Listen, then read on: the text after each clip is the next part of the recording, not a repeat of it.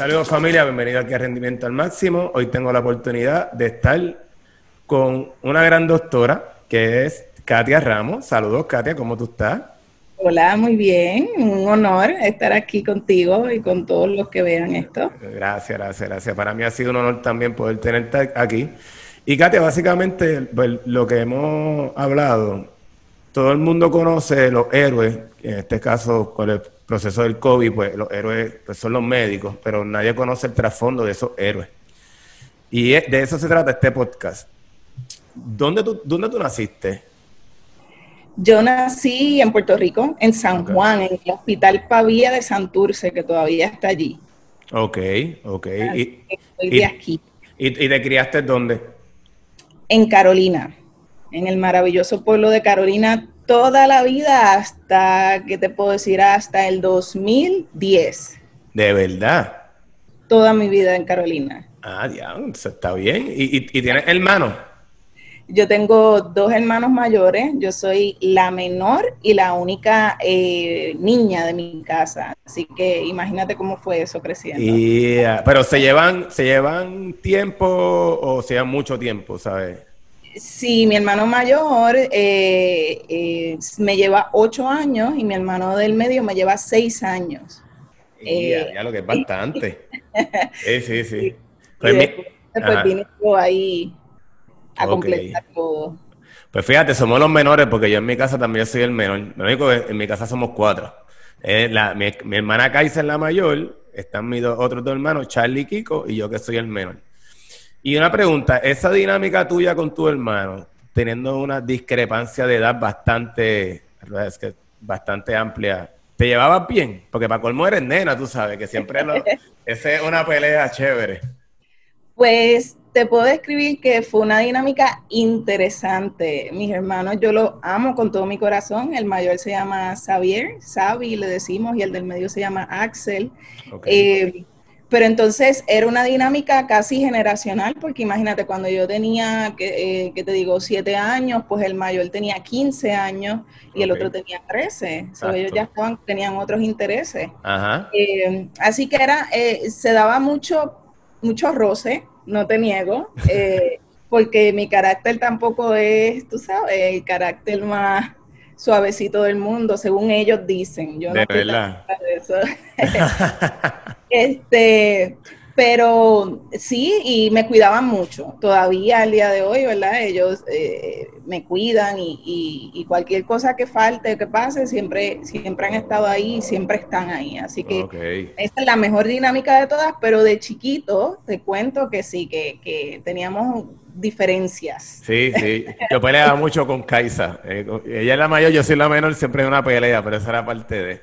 Y va más con el mayor, con Sí, a mí, me ha pasado lo mismo. De, ahí nos parecemos. una preguntita, ¿dónde tú estudiaste tu elemental y, tu intermedia como tal? Pues eh, yo estudié en escuela pública, eh, escuela pública eh, desde siempre. Te puedo decir que en la elemental, antes de la elemental, creo que preescolar incluso, fue en la escuelita pública de Buenaventura, en Carolina. Ok. Eh, que yo iba ahí con todo mi bulto súper pesado, caminando rápido detrás de mi hermano mayor a la escuelita, íbamos a pie. Eh, ¿te, quedaba cerca o, era lejos? Pues es que yo eh, me crié en Lomas de Carolina, así que los que son de Carolina saben que en carro es bien cerca, pero a pie, ir caminando de Lomas de Carolina a Buenaventura, pues puede ser una caminatita que uno llega este, sudado. ¿Y, por, qué iba a pie? Pues yo vengo de una familia de bajos recursos, así que mi papá tenía que irse temprano a trabajar porque, eh, ¿verdad? Antes de la escuela, cuando yo tenía 10 meses de nacida, mi mamá fallece. Ay, verdad, Katia. Fallece en un accidente de auto, entonces mi papá se queda con nosotros tres. Anda pa'l candado. Entonces, pues que, te digo, mi papá se tenía que levantar, prepararnos, desayuno, toda la cosa, vestirnos y se tenía que ir a trabajar. Así que mi hermano mayor se quedaba en cierta medida a cargo de que yo llegara a la escuela. Okay. y entonces, de ellos los dos, ¿verdad? Se quedaban más o menos a cargo, pero en ese tiempo de la escuela, eh, como te dije, preescolar, de los años preescolares, pues era mi ah. hermano mayor. Ok, o sea que tu hermano mayor, ¿cómo es? Disculpa. No había más carros, yo no, no tenía que llevar a la escuela, así que era, mi papá se iba a trabajar y yo me iba con el bulto detrás de mi hermano ahí. André, Candia. O sea, que tu hermano mayor cogió un rol de padre siendo adolescente, porque a la hora de la verdad, tu papá se iba y él, tenía que estar pendiente a ustedes dos. Pues yo diría que mis dos hermanos, en mi caso, eh, los dos siempre, ¿verdad? Me ayudaban dentro de lo que podían, porque de que ellos, como te dije, es casi generacional, so ellos tenían también otra mentalidad de adolescencia, así que no es, no es como que ellos estaban todo el tiempo a cargo de mí, pero por ejemplo cuando mi papá les daba tareas de, mira, acompaña a la nena a la escuela, pues ellos pues me acompañaban, etcétera. ¿Y cómo eh, hacía para estudiar? Yo estudiaba solita, eh, desde muy pequeña me gustó estudiar solita. Eh, no necesitaba, según mi papá me contaba, ¿verdad? No necesitaba mucho empuje para estudiar, me, siempre me gustó leer, siempre me encantaban las ciencias, para mí las ciencias eran como bien, quería saber y, los libros me los leía con gusto, me gustaba mucho el inglés. Las matemáticas, pues, las tengo que vivir con ellas todos los días.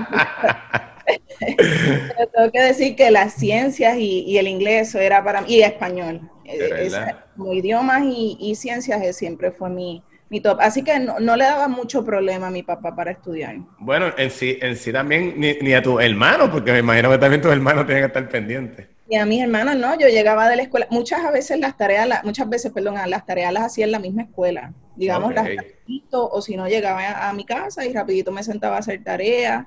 Eh, así que no, eh, también hubo un tiempo que yo me fui a vivir con mi prima, una prima que es mayor que yo, ¿verdad? muchos años mayor que yo, y ella hizo como de una mamá eh, sustituta en ese tiempo. Seguro. Porque mi papá no podía con la carga de nosotros tres. Imagínate, tres, tres niñitos. Cuando mi mamá fallece, yo tenía 10 meses de nacida, mi hermano mayor tenía 8 años y mi hermano del medio tenía 6 años. Ay, Dios mío. Fuerte. Tenía un puesto en el gobierno, en la autoridad eh, eh, de energía eléctrica. Ok. Ahí, ¿verdad? Y normal. Así que hubo un momento que él, pues, eh, tuvo que dejarme en casa de mi prima unos años viviendo para entonces él poder lidiar con lo de mis hermanos y yo tuviera, como yo era la más pequeñita, ¿verdad? También necesitaba un poquito más de cuidado, pues tuviera quien quien me diera esos cuidados. Así que mi prima Margie, Margarita Ramos, hizo como de su madre sustituta. sustituta seguro. ¿Cuántos años estuviste con tu prima? Eh, yo diría, bueno, los años exactos ella tiene más los datos. Seguro, seguro. Yo, tenía, yo era pequeñita, pero yo diría que fueron más o menos como 3, 4 años, algo así. es bastante, Katia, no fue un año. Y mi papá entonces me iba a visitar eh, eh, regularmente. Seguro. Wow, qué fuerte, Katia, Dios mío, arrancando la vida con una, ausencia bien fuerte. Yo te dije que podías escribir un libro es verdad, eso me lo dijiste. Podcast parte 1 y podcast parte 2. Créeme que eso va, créeme que eso va. Y, y, durante la escuela como tal, el elemental, ¿te, ¿te, gustaba algún deporte? Además de obviamente la parte educativa, la parte educativa, pero el deporte, ¿te gustaba? Siempre, siempre. Me gustó mucho pista y campo, siempre correr eh, estuve en, el equipo de Carolina, de, pista y campo, en el deportivo de Carolina. ¿Qué eventos hacías en, el, en correr? Hacía velos, 200 eh, metros, era lo más, 100 y 200 metros. Ah, era tú eras velocista velocista.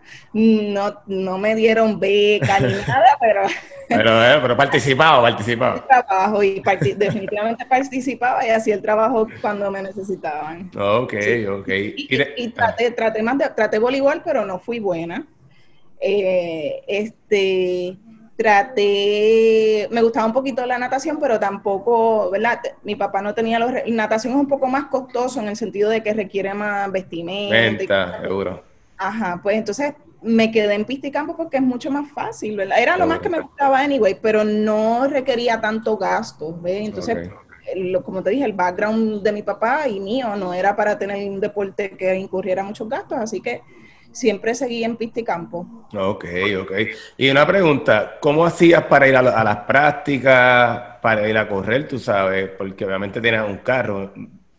Salías de la escuela, ibas para la, para la pista. Salía de la escuela. Eh, eso fue más en, en, la elemental, lo hacía, eh, no estaba como en un equipo como tal, ¿verdad? Lo hacía en recreativo. Recreativo, correcto. Pero ya cuando estaba en intermedia, yo estaba en la intermedia en Carolina, en la Facundo Bueso, en el pueblo de Carolina.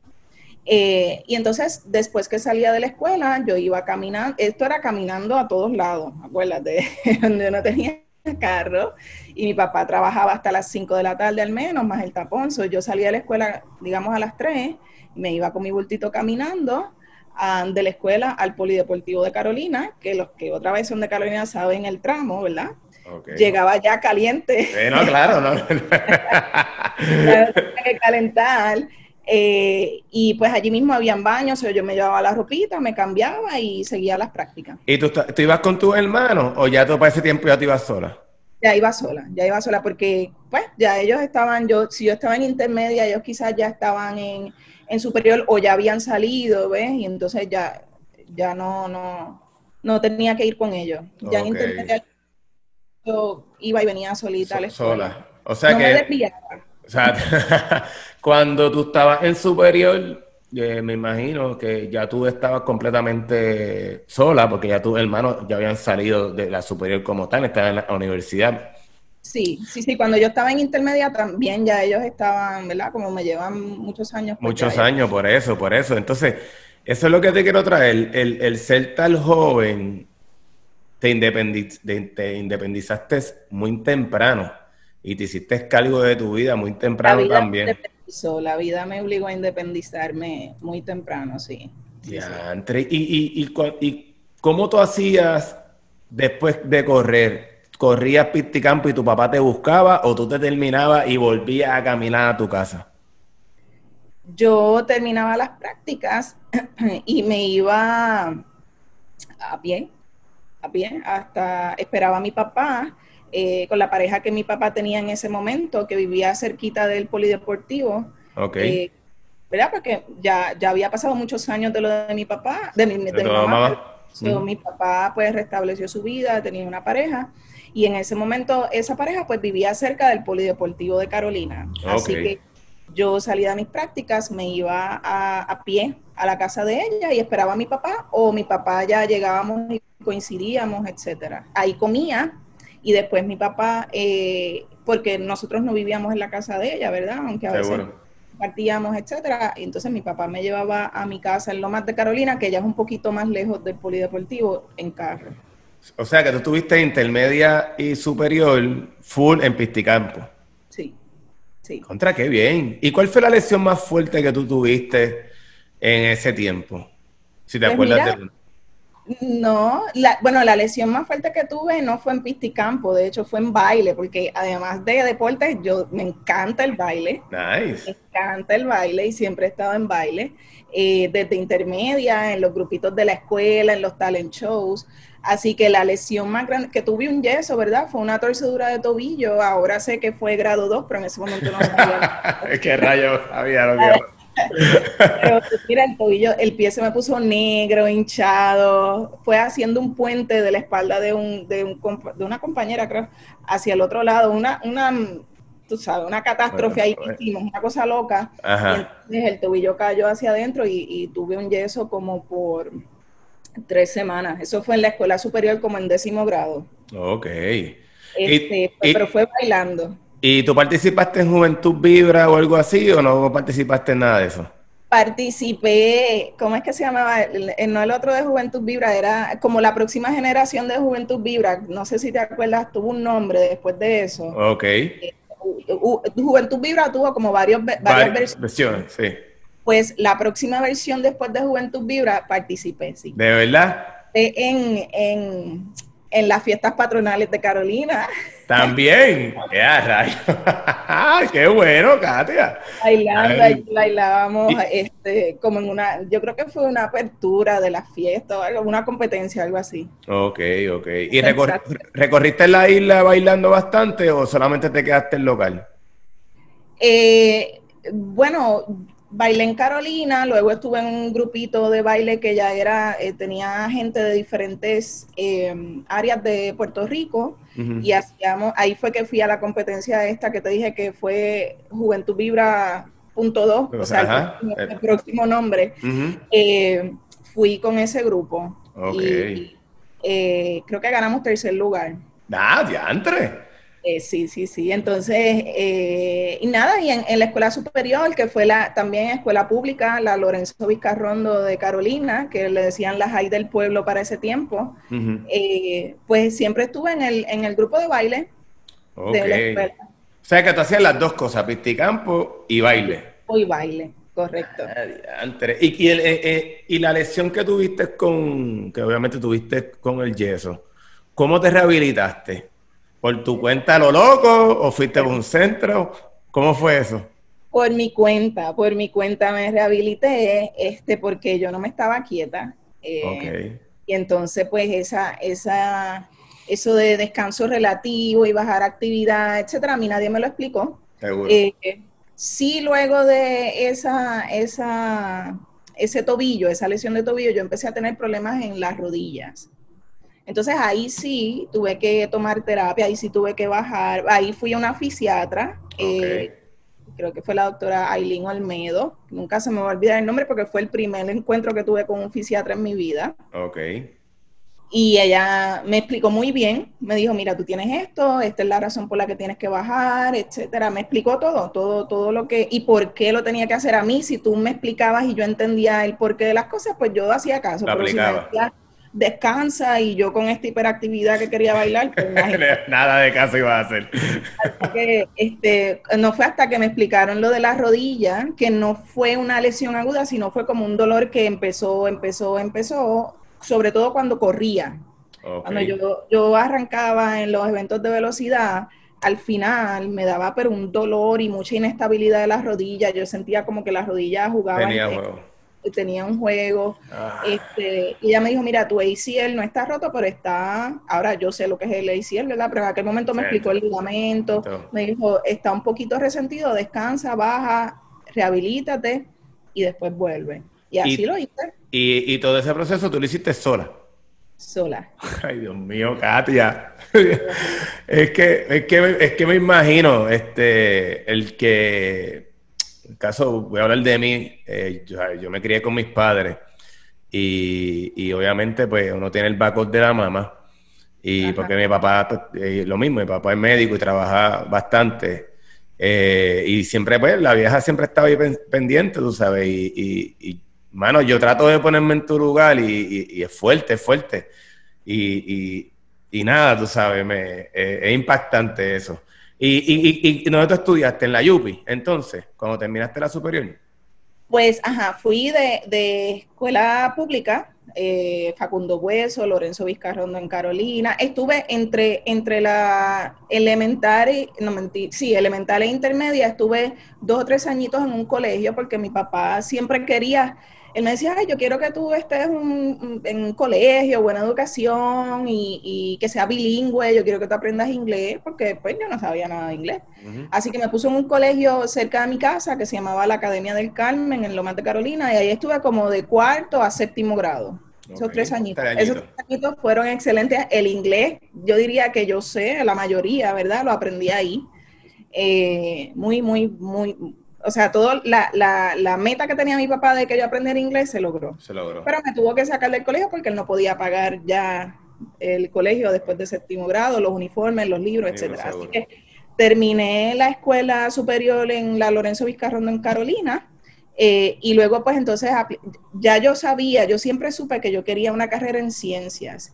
Y más aún, yo siempre supe que yo que quería ser doctor, doctora, en mi familia, o sea, mi papá, te digo, mi papá era normal, un, eh, servidor público, ¿verdad? El gobierno.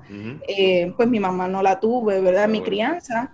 y en mi familia no tengo médicos excepto un primo eh, que ahora está en Estados Unidos y una prima segunda, ¿verdad? Pero así en mi, en mi núcleo cercano pues no tenía médicos, yo no sabía lo que era medicina, pero yo siempre dije que yo quería ser médico.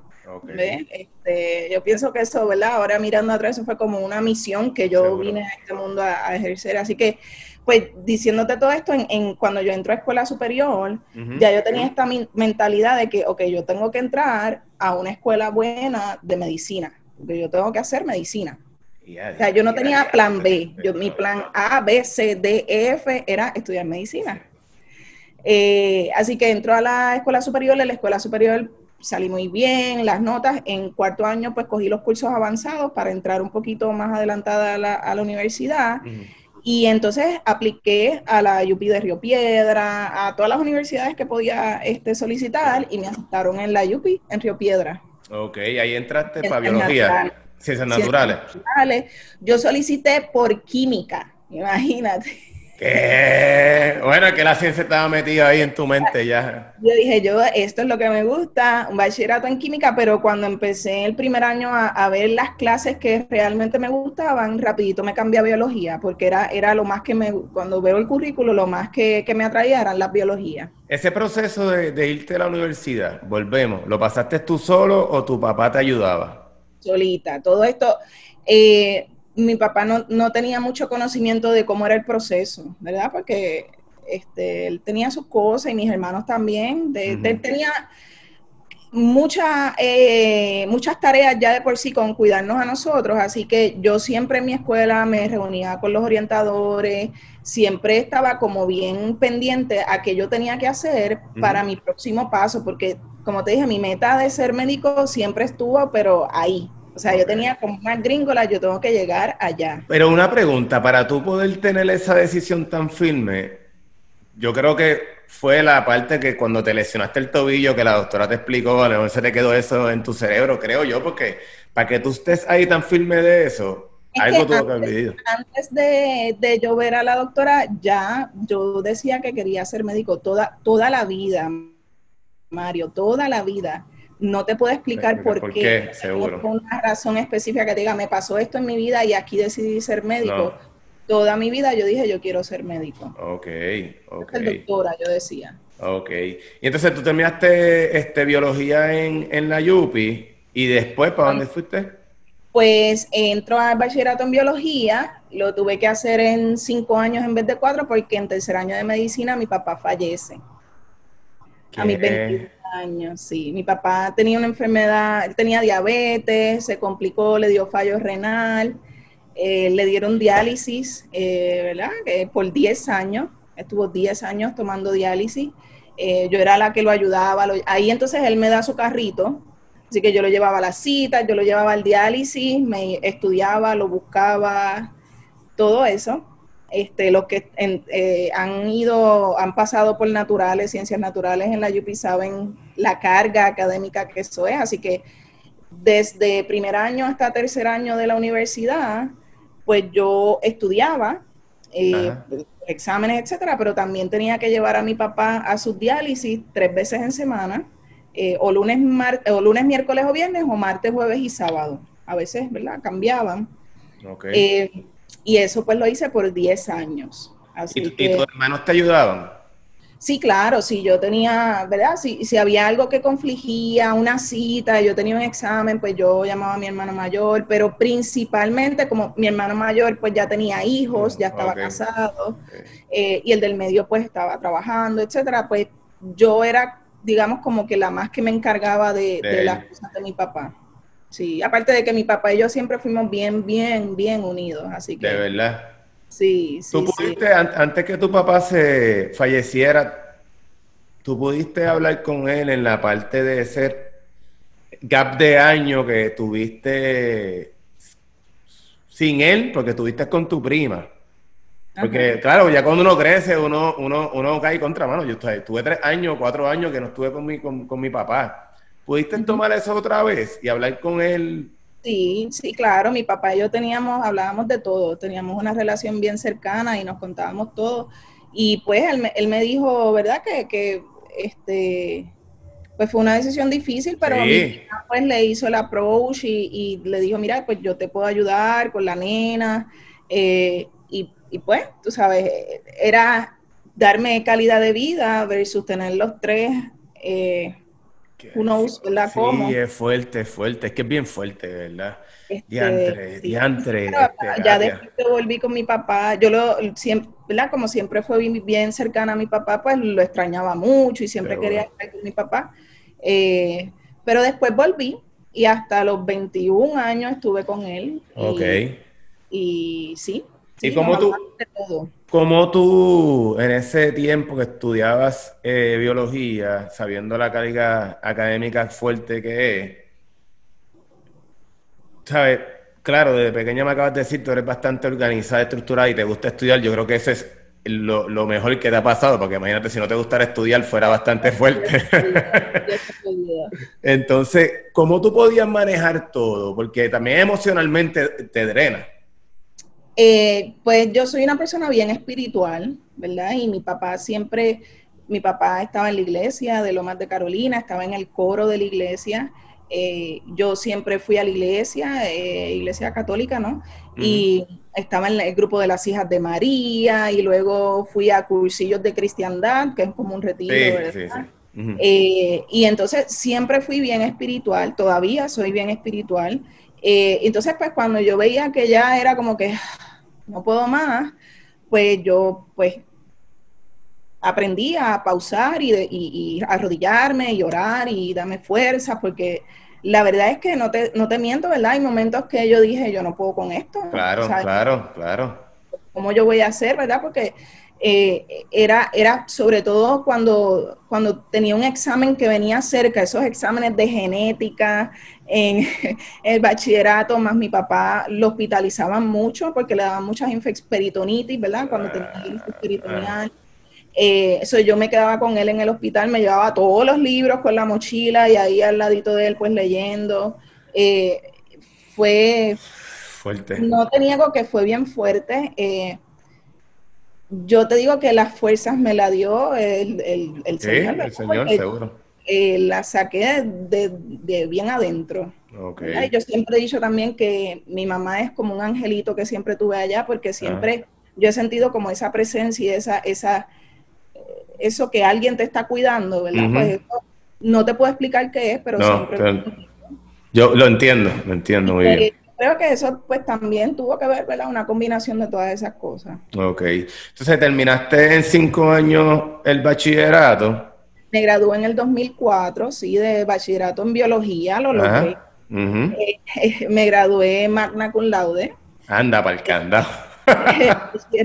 nice yo quería hacer suma con laude, pero pues me gradué. Es uno bien overachiever, ¿verdad? Pero, eh, y entonces, eh, antes de graduarme, pues ya yo había cogido el examen de, entrar a medicina y, solicité, pero eh, como te dije, mi papá había fallecido dos años antes, entonces ya yo me, me quedo viviendo con mi hermano del medio, Axel, en la casa, nosotros dos solitos. Mi hermano mayor ya vivía, ya se había casado, vivía en otra casa. Eh, y entonces también estaban los gastos de la casa, mis gastos personales. Eh, yo tenía ya deudas de la universidad, porque no tenía quien me pagara la universidad, así que yo ya yo hice... Préstamo. Todo entonces está mi decisión entre me voy y trabajo un tiempo o entro a medicina directa. Entonces yo decidí trabajar uno o dos años como para tener un dinerito, porque yo sabía que cuando entrara a medicina no iba a poder. No hay break, no hay break. Así que ahí entonces trabajé en Amgen, que es una farmacéutica que hay en Junco, porque siempre me gustaba la biología y la ciencia, así que seguí ese camino. Ahí trabajaba una una persona muy querida, el doctor Carlos Santiago, que fue con quien yo hice investigación en mi bachillerato. Yo hice investigación en biología molecular. Okay. Él tenía un laboratorio en la UPI, pero después él pasa a trabajar a Amgen. Eh, y entonces yo pues hablé con él de, de, lo que él hacía y que me interesaba y él me dijo, pues mira, eh, solicita. Seguro. Eh, entonces yo solicité, me entrevistaron y me, y me te cogieron. Me dieron un trabajito ahí que es muy bueno porque por primera vez en mi vida podía comprarme, tú sabes, las cositas. Tus cosas, seguro, seguro. primera vez. Eh, y entonces ya dos años, ya en el 2000, yo entro a medicina, apliqué, fue bien duro el proceso de aplicación porque yo no, yo soy Juana del pueblo de Carolina. Para nadie, yo no sé nada, nada, de esto, no había pasado por eso, pero hice todas las entrevistas y me cogieron en el recinto de ciencias médicas. Nice. En la UP, eh, o sea, eh, el, recinto acá en San Juan. Eh, que era mi top choice. Yo no, no, no, me interesaba irme de Puerto Rico, siempre quise estudiar aquí. Ok. Eh, yo soy fiel creyente en la educación de, de, mi país, así que me quedé aquí. Y, y entré en el 2005. Eh, ya, ya, estoy llegando a la vejez porque cuando se te, cuando se te empieza a olvidar los años, eso pasa yo trabajé un año en Amgen y entonces entro en el 2005 eh, al recinto, a medicina. Eh, y mi clase es medicina 2009. Ok. 2009. Y cuando tú entraste a medicina, que ya estaba obviamente en el recinto, ¿ya tú sabías lo que tú querías o te, como todo, que tenías una idea de que quiero ser generalista o whatever y sigues brincando? ¿Cómo fue ese proceso? No sabía nada. No sabía nada. ¿Tú, tú sabías que querías ser doctora. Yo sabía que quería ser doctora.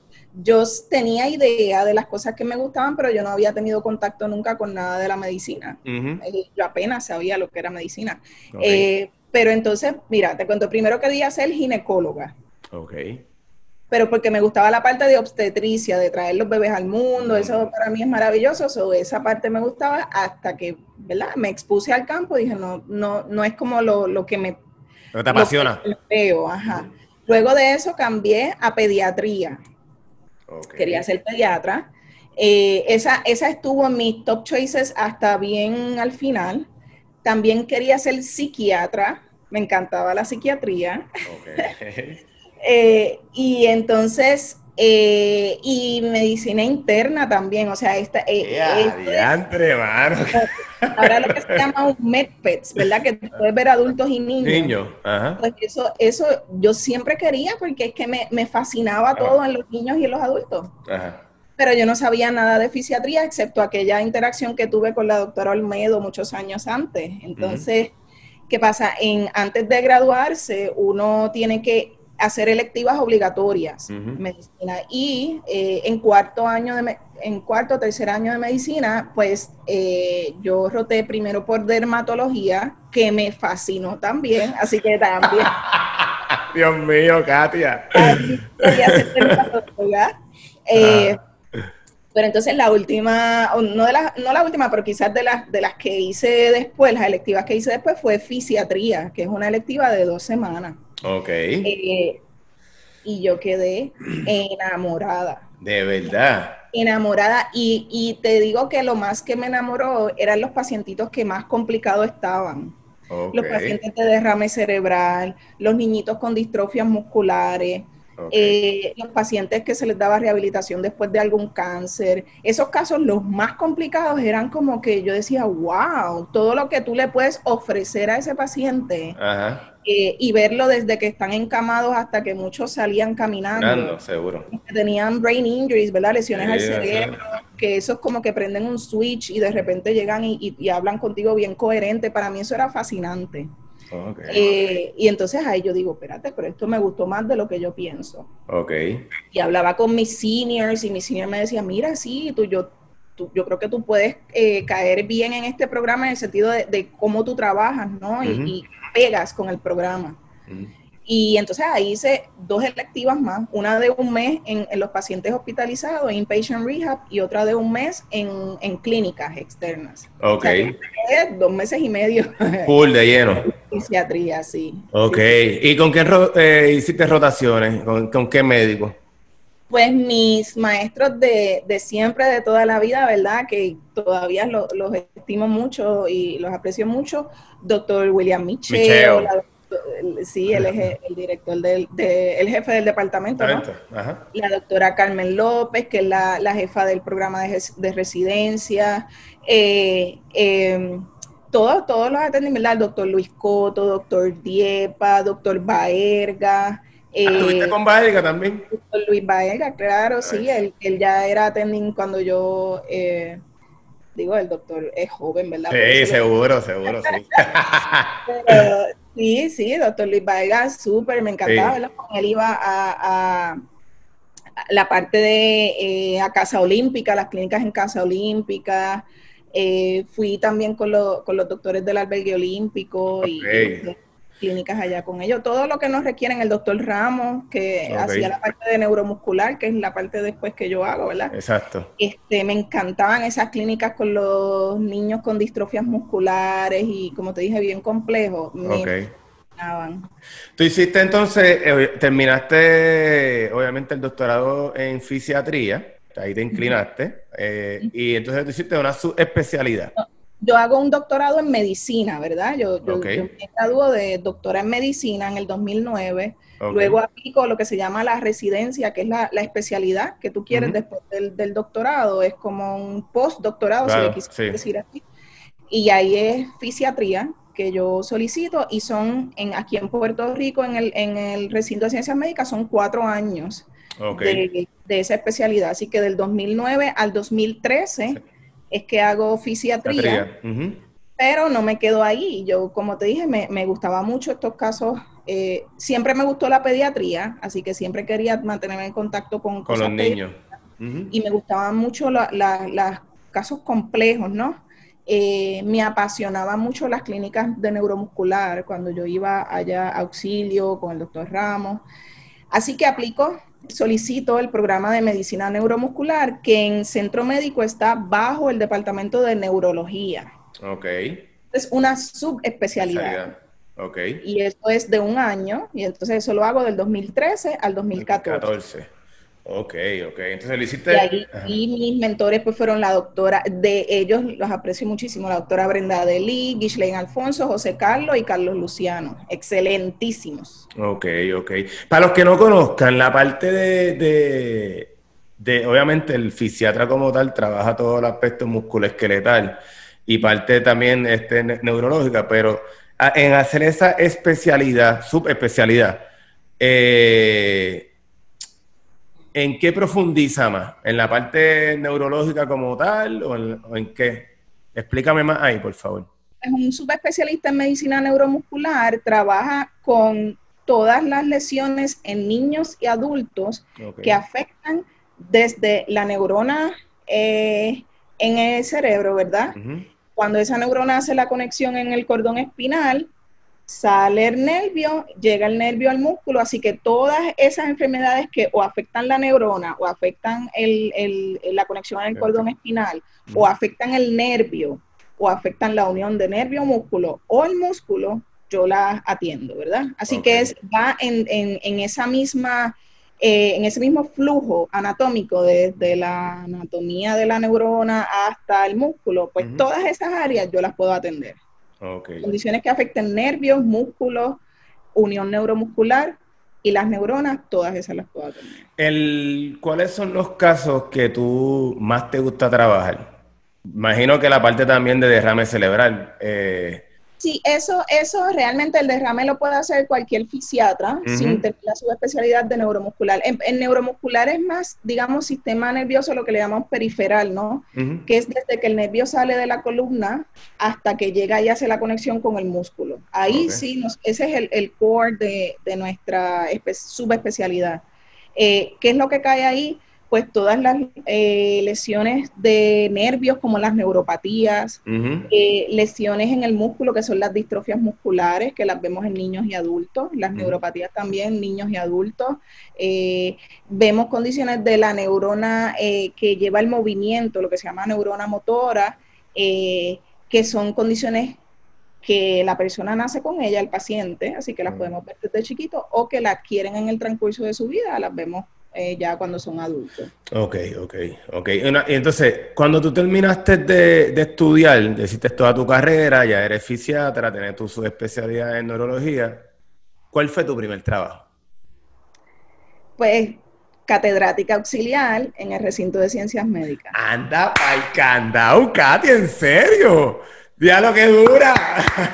Este, ese fue mi primer trabajo. Yo terminé especialidad en junio 30 del 2014 y en julio primero 2014 eh, empiezo como catedrática auxiliar en el departamento de fisiatría, en el recinto de ciencias médicas. Un part-time, ¿verdad? No era full-time. full-time. Okay. No había la, la, la, plaza, no la había full-time, pero part-time es, eh, yo digo, de los trabajos que más me he disfrutado en mi vida, porque entonces te da la oportunidad de entrenar otros residentes. Seguro. Otros entrenando, compartir tu conocimiento, hacer las clínicas, ver los pacientes complejos que a mí siempre me han encantado, porque esos son los que llegan allá a centro médico. Okay. Eh, y ahí estuve del 2014 al 2016. Ok, eh, tuviste dos años entonces. Dos años. La razón por la que estuve dos años es porque en el 2010, finales del 15-16, me hacen una oferta de la Universidad de Miami, University of Miami, para ser catedrática auxiliar también allá. ¿Qué? Sí, una ¿Y cómo cayó eso? Ajá, sigue, sigue. No sé, del cielo. Porque bendiciones. Yo, no fue algo que yo estaba buscando en un website ni nada, fue una, en una convención de fisiatría que, que yo iba todos los años. Eh, esta persona, nosotros empezamos a hablar médicos con médicos y una persona de University of Miami, que teníamos un amigo en común, me dice, mira, en University of Miami están buscando este, en el área que sea neuromuscular, eh, y yo creo que tú serías un buen fit. Yo le voy a hablar a mi supervisor para que te contacte. Y yo le dije, bueno, pues, está bien. Este, sí.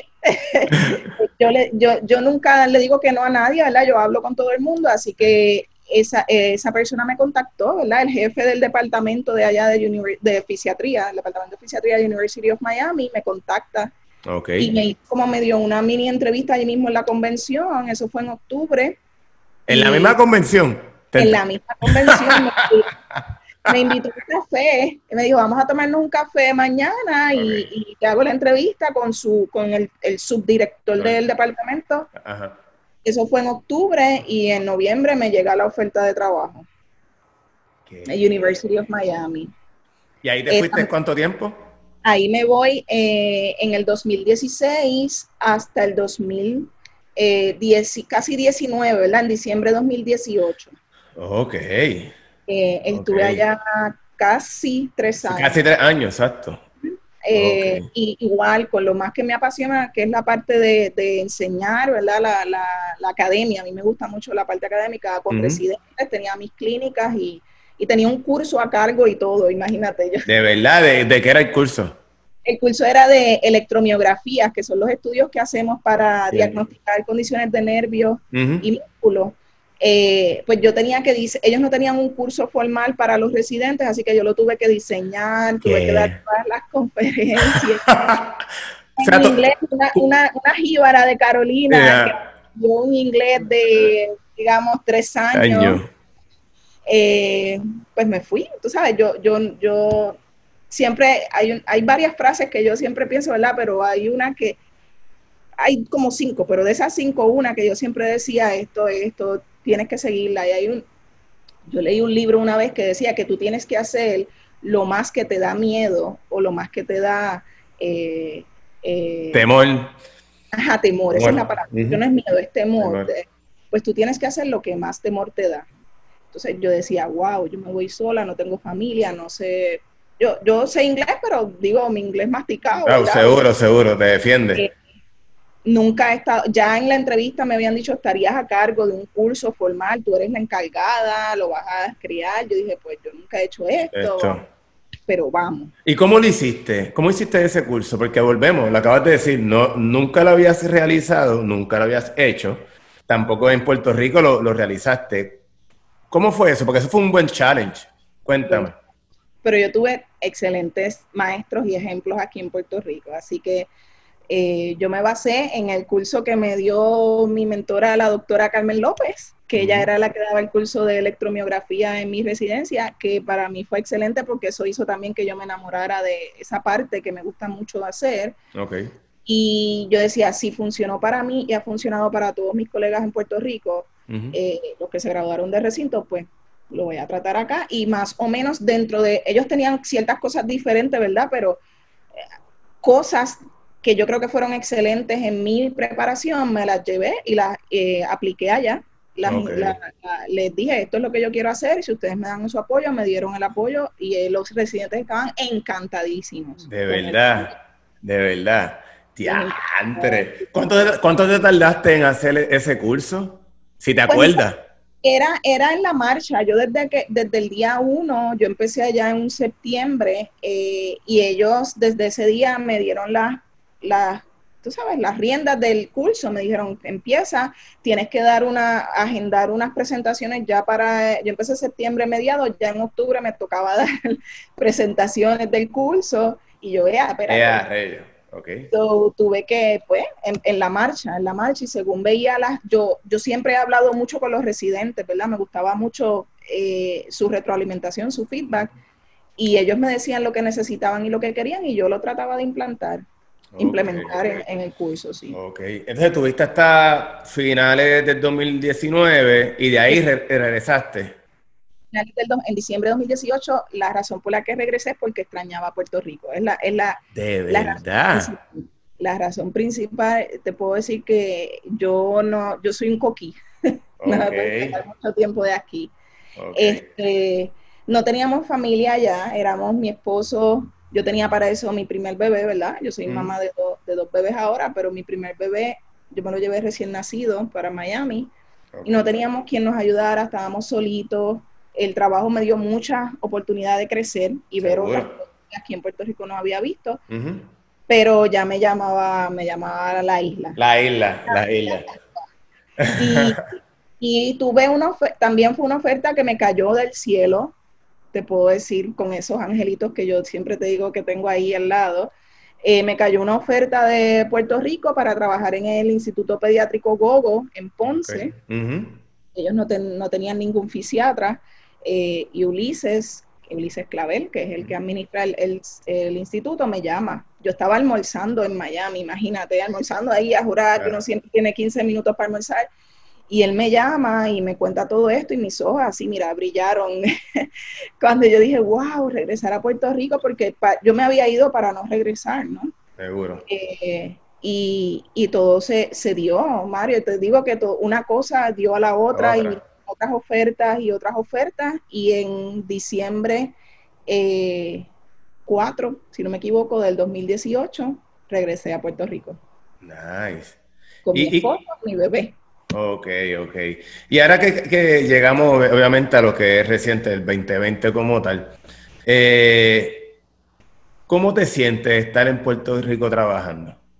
Encantada de la vida, feliz, feliz. Aquí sí hay mucho, eh, eh, es una mezcla de, sentimientos en el sentido de que pues los planes médicos pues siempre hay unas cositas que uno no, necesariamente está bien feliz, ¿verdad? Con ellos, gusta ciertas cosas, pero el resto a mí me fascina, me encantan los pacientes de aquí, me encanta, el, puertorriqueño tiene algo que yo creo que no lo valoramos hasta que nos vamos y vemos cuando, cómo son otras culturas, ¿verdad? Está, El puertorriqueño es bien amoroso, bien amable, bien apapachón, y eso a mí me hacía mucha falta.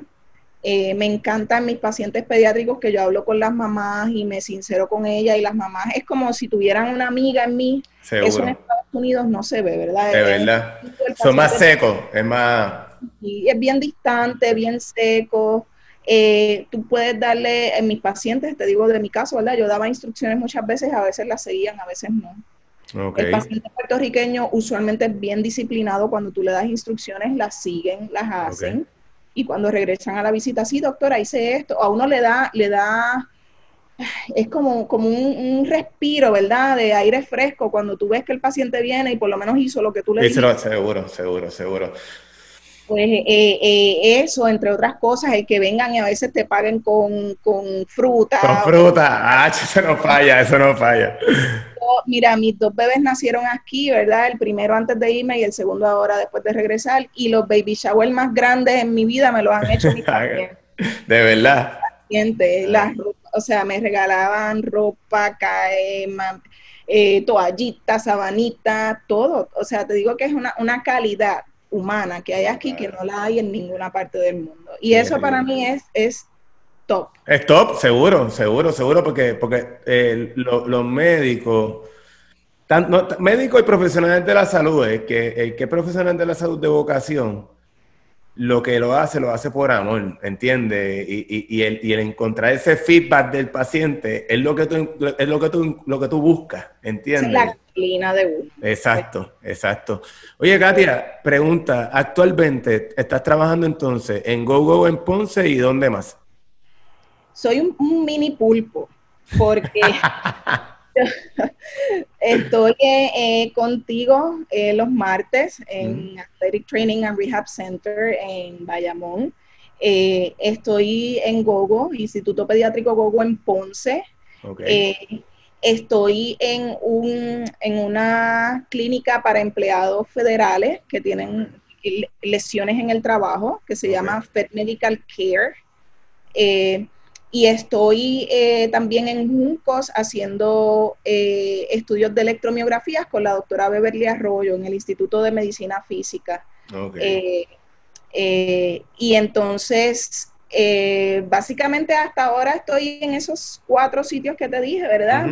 Hay otras ofertas y cosas que siempre surgen, pero concreto en esos cuatro sitios. Ok, ok. ¿Cómo, cómo para poder terminar el podcast, que está brutal, de verdad, me ha encantado?